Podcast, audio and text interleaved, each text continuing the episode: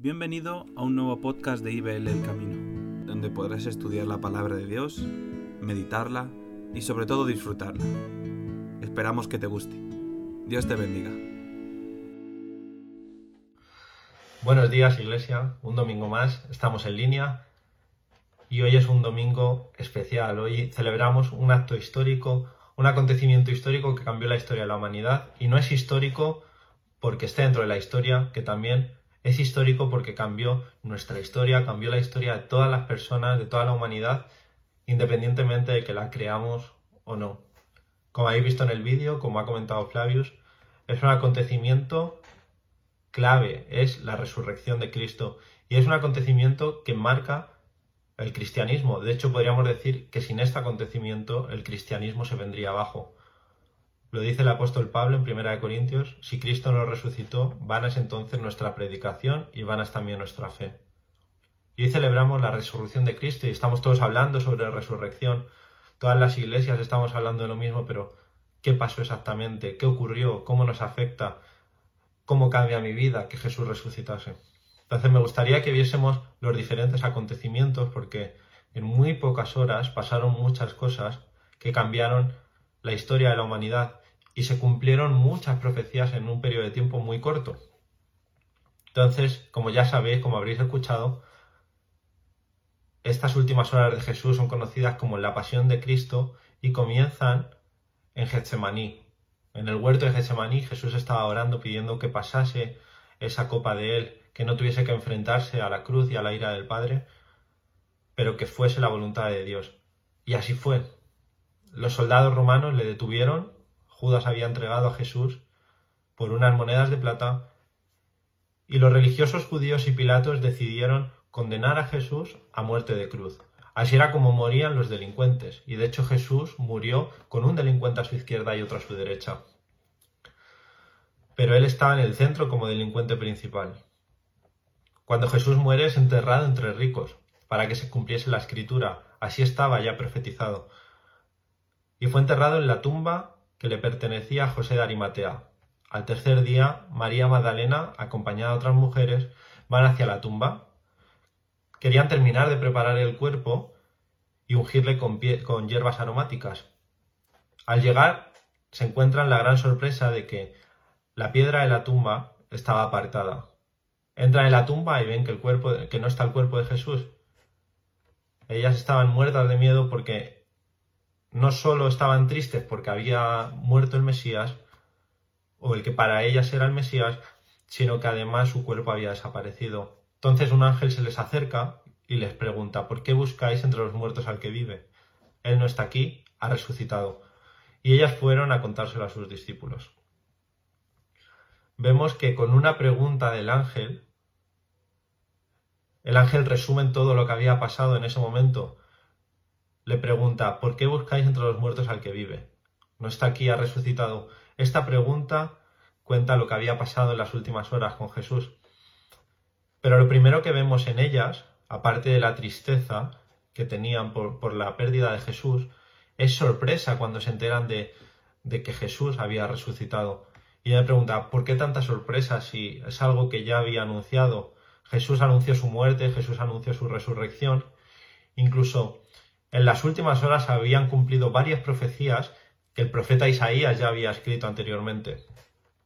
Isaías relata cómo Jesús sería entregado y asesinado con todo tipo de detalle, y todo se cumplió. Pero aún así se encontraban desesperanzados ante la muerte de Jesús y sorprendidos ante su resurrección.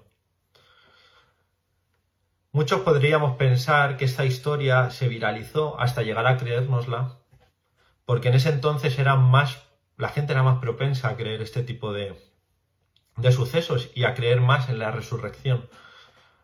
Pero no es así. De hecho, los griegos pensaban que una vez que se moría, el alma se separaba del cuerpo y no había nada más. Y los judíos no creían en la resurrección individual. Para los judíos era impensable que una persona, únicamente eh, una persona, resucitase.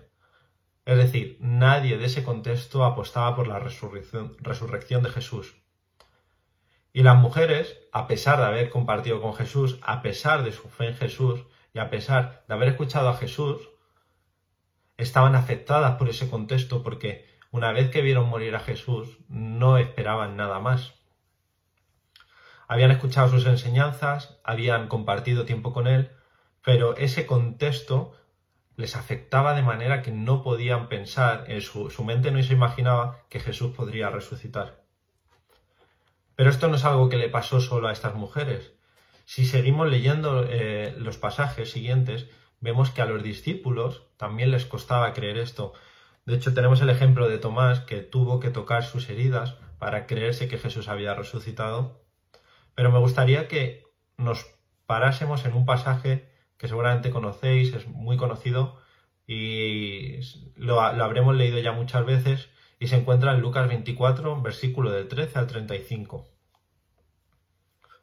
En este pasaje, el autor Lucas nos cuenta cómo fue uno de esos primeros encuentros del Jesús resucitado con dos de sus discípulos.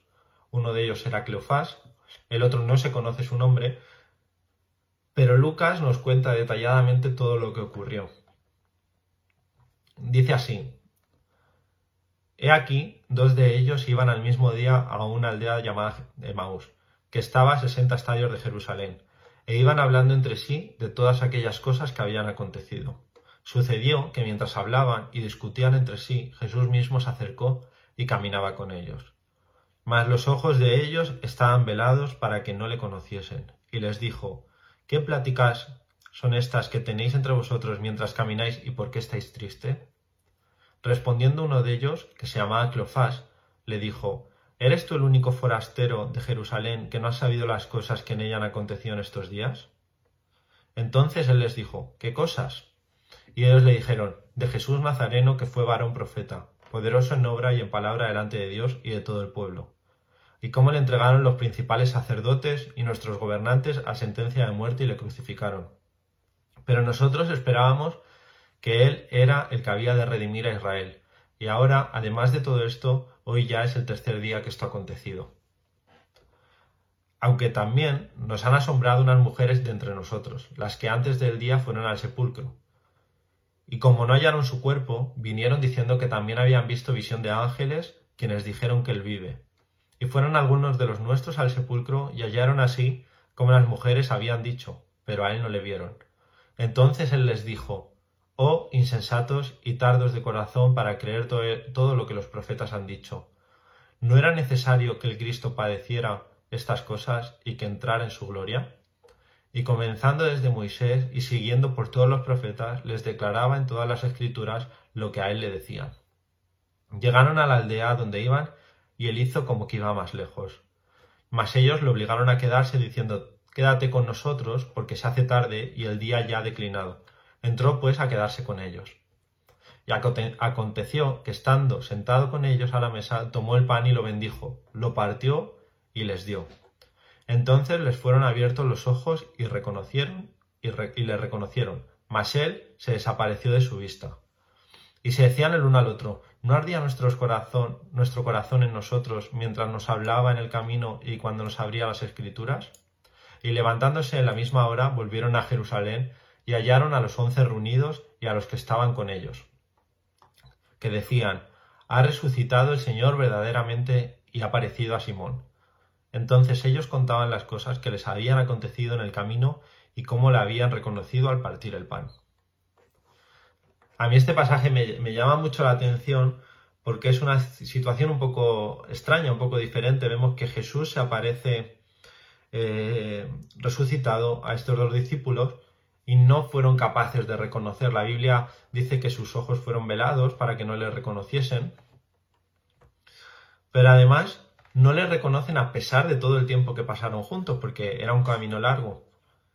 Jesús se les acerca y les pregunta sobre, sobre cuál es su tema de conversación, qué van hablando y por qué están tan tristes.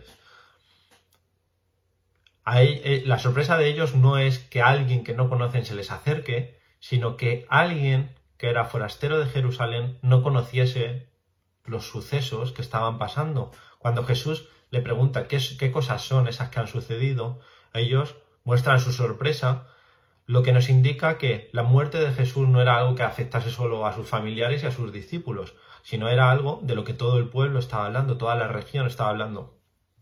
Y de ahí su sorpresa. Además, si analizamos las palabras de, estos dos discípulos, vemos como a pesar de estar tristes y además de estar tristes, comienzan a describir lo que había pasado y en esas palabras vemos un cambio drástico de la percepción que ellos tenían de Jesús. Vemos que el que era el Mesías, el que ellos mismos dicen que pensaban que, que rescatase a Israel, simplemente es ahora un profeta. Ha pasado de ser un Mesías a ser solo un profeta. Y aquí vemos cómo ese contexto del que hablábamos antes, esa falta de esperanza también había afectado a estos discípulos. De hecho, ellos estaban marchando de Jerusalén, iban a Emaús, lo que nos hace pensar que ellos habían dejado ya de ser discípulos, porque como habían muerto Jesús ya no había nada que hacer, entonces iban a seguir con su vida de antes de, estar con Jesús. Sin embargo, vemos que cuando ellos muestran su tristeza y desesperanza, Jesús les recrimina diciéndole en otras palabras, ¿cómo es posible que estéis así si esto es algo que ya se había dicho por los profetas? Y Jesús le da el estudio bíblico que cualquiera de nosotros querríamos, explicándole todas las profecías que se habían cumplido y que se habían dicho desde Moisés. A pesar de esta lección, a pesar de esta interpretación bíblica, vemos que la actitud de los discípulos sigue sin cambiar. Entonces siguen caminando, se hace tarde y le invitan a quedarse en casa. En un acto de amabilidad para que no siguiese caminando por la noche, deciden invitarle a que pase la noche con ellos. Y llega la hora de la cena y al tomar el pan, Jesús lo parte, lo bendice y ellos se dan cuenta de quién había estado con ellos durante todo el camino. Y esto es lo más sorprendente porque Jesús les había estado acompañando durante mucho tiempo. Y digo mucho tiempo porque el autor, Lucas, nos dice que el camino era de aproximadamente 60 estadios. 60 estadios equivalen a unos 10.500 pies, que son entre 10 y 11 kilómetros. Imaginaros un camino de 10 kilómetros en sandalias, en un camino de arena y además con la poca energía y la tristeza de estos discípulos. Si ya de por sí 10 kilómetros no es algo fácil de hacer, me imagino que con, con ese estado de ánimo con el que se encontraban, habría sido más difícil. Aun después de todo este camino, ellos seguían sin reconocer a esa persona que les acompañaba. Aún así, después de haberles explicado todas las profecías, todo lo que los profetas habían dicho desde Moisés sobre los acontecimientos que acababan de ocurrir, ellos seguían sin reconocerle. Y tuvo que ser en un gesto tan simple como partir el pan y bendecirlo cuando ellos se dieron cuenta de quién era. Y yo me pregunto, ¿de verdad fue un hecho tan simple que partiese el pan? Al fin y al cabo es algo que todos hacemos, quizás no el bendecirlo, pero sí es algo que todos hacemos cuando compramos pan, lo partimos. Entonces es un acto muy cotidiano, posiblemente más cotidiano el hecho de partir el pan al hecho de que alguien por la calle que supuestamente desconoces se preocupe por ti y te empieza a preguntar por qué estás tan triste. Sin embargo, vemos que en ese acto tan simple es cuando ellos le empiezan a, reconocer y se dan cuenta de quién es. No era la primera vez que Jesús hacía esto. Lo de partir el pan y el vino lo hizo en la última cena y sus palabras fueron las siguientes. Llegó el día de los panes sin levadura, en el cual era necesario sacrificar el cordero de Pascua. Y aquí es cuando Jesús llama a Pedro y Juan y les pide que preparen eh, la Pascua, que preparen la celebración. Entonces, eh, ellos le preguntan que dónde lo, harán y Jesús les responde que al entrar a la ciudad un hombre que lleva un cántaro de agua saldrá a su encuentro, entonces que le pregunten a él y Él les dirá dónde, dónde lo hacen. Una vez que ya tienen el lugar, cuando era la hora, Jesús se sienta a la mesa con los apóstoles y les dice, cuánto he deseado comer con vosotros esta Pascua antes que padezca. Aquí vemos como Jesús está anunciando ya su muerte, está anunciando lo que vendría. Y Jesús sigue diciendo, porque os digo que no la comeré más, hasta que no se cumpla en el reino de Dios. Y habiendo tomado la copa, dio gracias y dijo, Tomad esto y repartidlo entre vosotros, pues que os digo que no beberé más del fruto de la vid, hasta que el reino de Dios venga. Y tomó el pan y dio gracias, y lo partió y les dio, diciendo, Esto es mi cuerpo, que por vosotros es dado, haced esto en memoria de mí. Y vemos lo curioso del pasaje del camino en Maús, es como los discípulos se dieron cuenta de quién era Jesús cuando Jesús hizo ese acto que les mandó hacer en memoria de él. Los discípulos se dieron cuenta de quién era Jesús al hacer ese acto que recordaría el sacrificio de Cristo. Y es ahí cuando se dieron cuenta de que Jesús no simplemente había resucitado, sino que les había acompañado durante todo ese camino. me, llama mucho la atención ver cómo Jesús no hacía las cosas al azar, Jesús no, no intentaba sorprender a nadie en este, en este acto, sino que todo lo que hacía tenía un sentido. Podía haberles parado por el camino al ver su tristeza y decirles, hey, soy Jesús, no os preocupéis, estoy aquí. Y eso habría calmado la tristeza de ellos. Sin embargo, Jesús no busca calmar su tristeza, sino acompañarles durante ella y hacerles ver que en todo ese proceso Él estaba allí. Es cuando ellos empiezan a recordar el acto del pan, cuando se dan cuenta de que Jesús había estado con ellos. Algo que me llama también mucho la atención es que Jesús fuese quien partió el pan. Esto era un acto que solo hacía el anfitrión de la casa o el maestro. Pero en la, en la última cena era lógico que lo hiciese Jesús porque él había organizado todo eso. Pero en esta cena vemos que Jesús, la idea de Jesús en un principio era hacer que iba más lejos y son los discípulos los que le invitan a quedarse. Entonces, ¿quién era el anfitrión en este caso? Porque fueron ellos quienes obligaron a Jesús a quedarse para que no tuviese que caminar durante la noche. Y es aquí donde para mí entra la aplicación de la resurrección en nuestras vidas. Jesús no resucitó con el pan. Jesús ya estaba resucitado cuando empezó a caminar con ellos, pero ellos no pudieron verlo. La resurrección de Cristo nos da la esperanza de que un día todo el sufrimiento acabará, porque Él ha vencido a la muerte y ha vencido el poder del pecado. Y al igual que se cumplieron todas las profecías que además Jesús enumera, al hablar con sus discípulos, se cumple la promesa de que todo esto acabará y de que Él volverá. Vemos que los discípulos estaban por un camino llenos de tristeza y que Jesús les iba acompañando.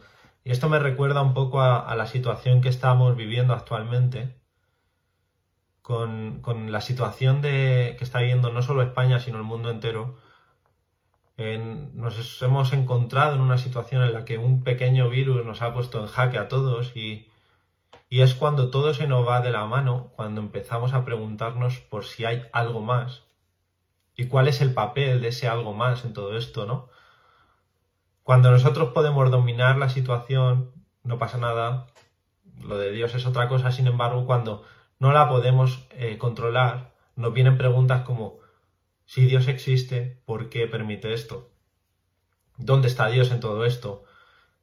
¿Qué ha pasado con el Dios de amor del que la Biblia nos habla? Y esto me recuerda a este camino, ¿no?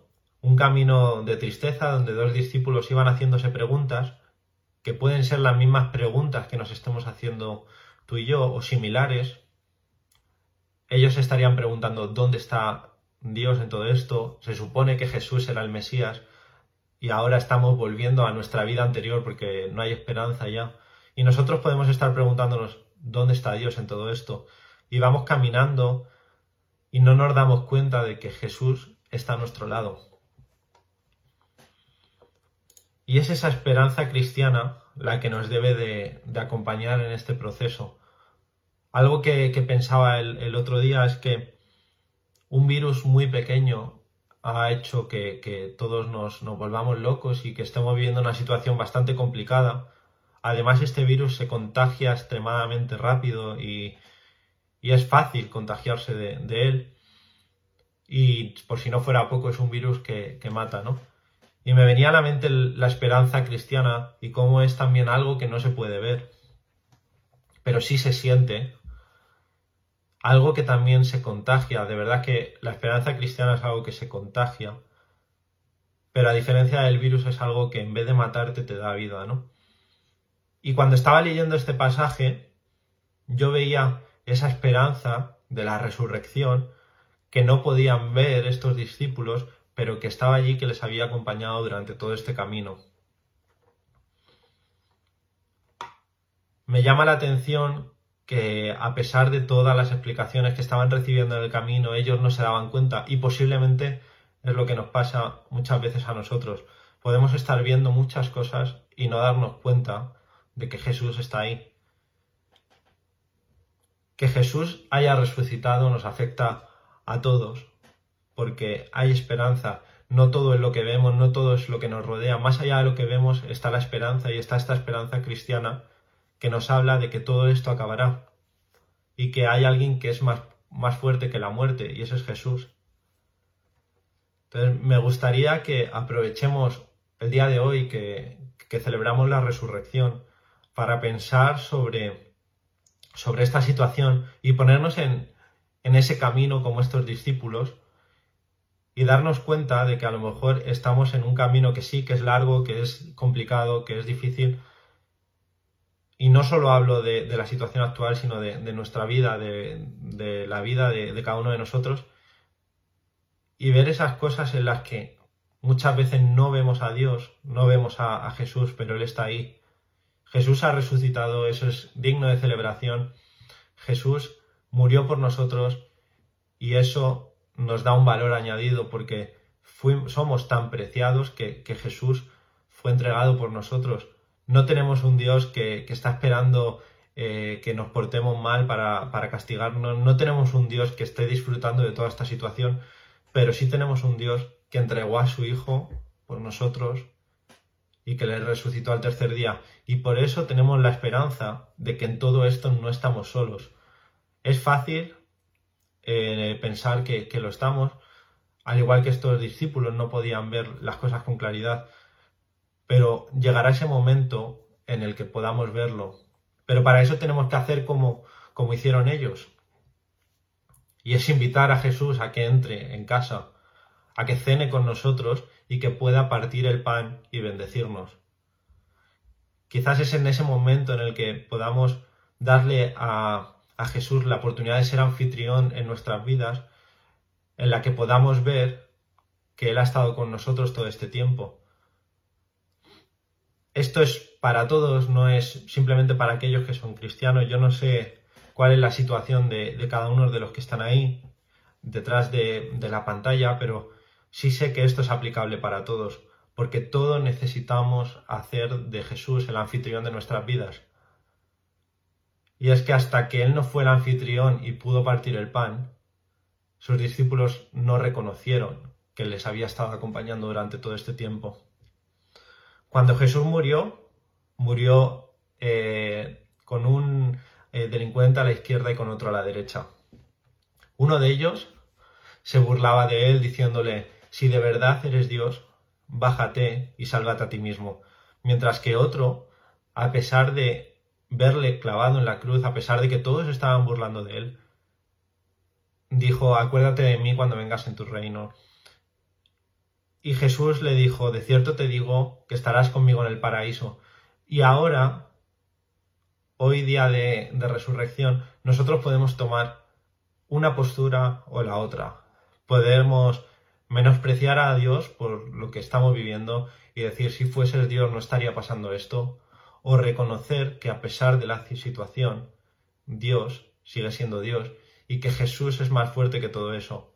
También me gustaría que reflexionásemos sobre ello, me gustaría que contagiemos esa esperanza que, que tenemos y que demos un mensaje de esperanza en esta situación donde todo parece que está fuera de control, donde todo nos está superando, que podamos decir que Jesús está por encima de esto y le hagamos el anfitrión de nuestras vidas.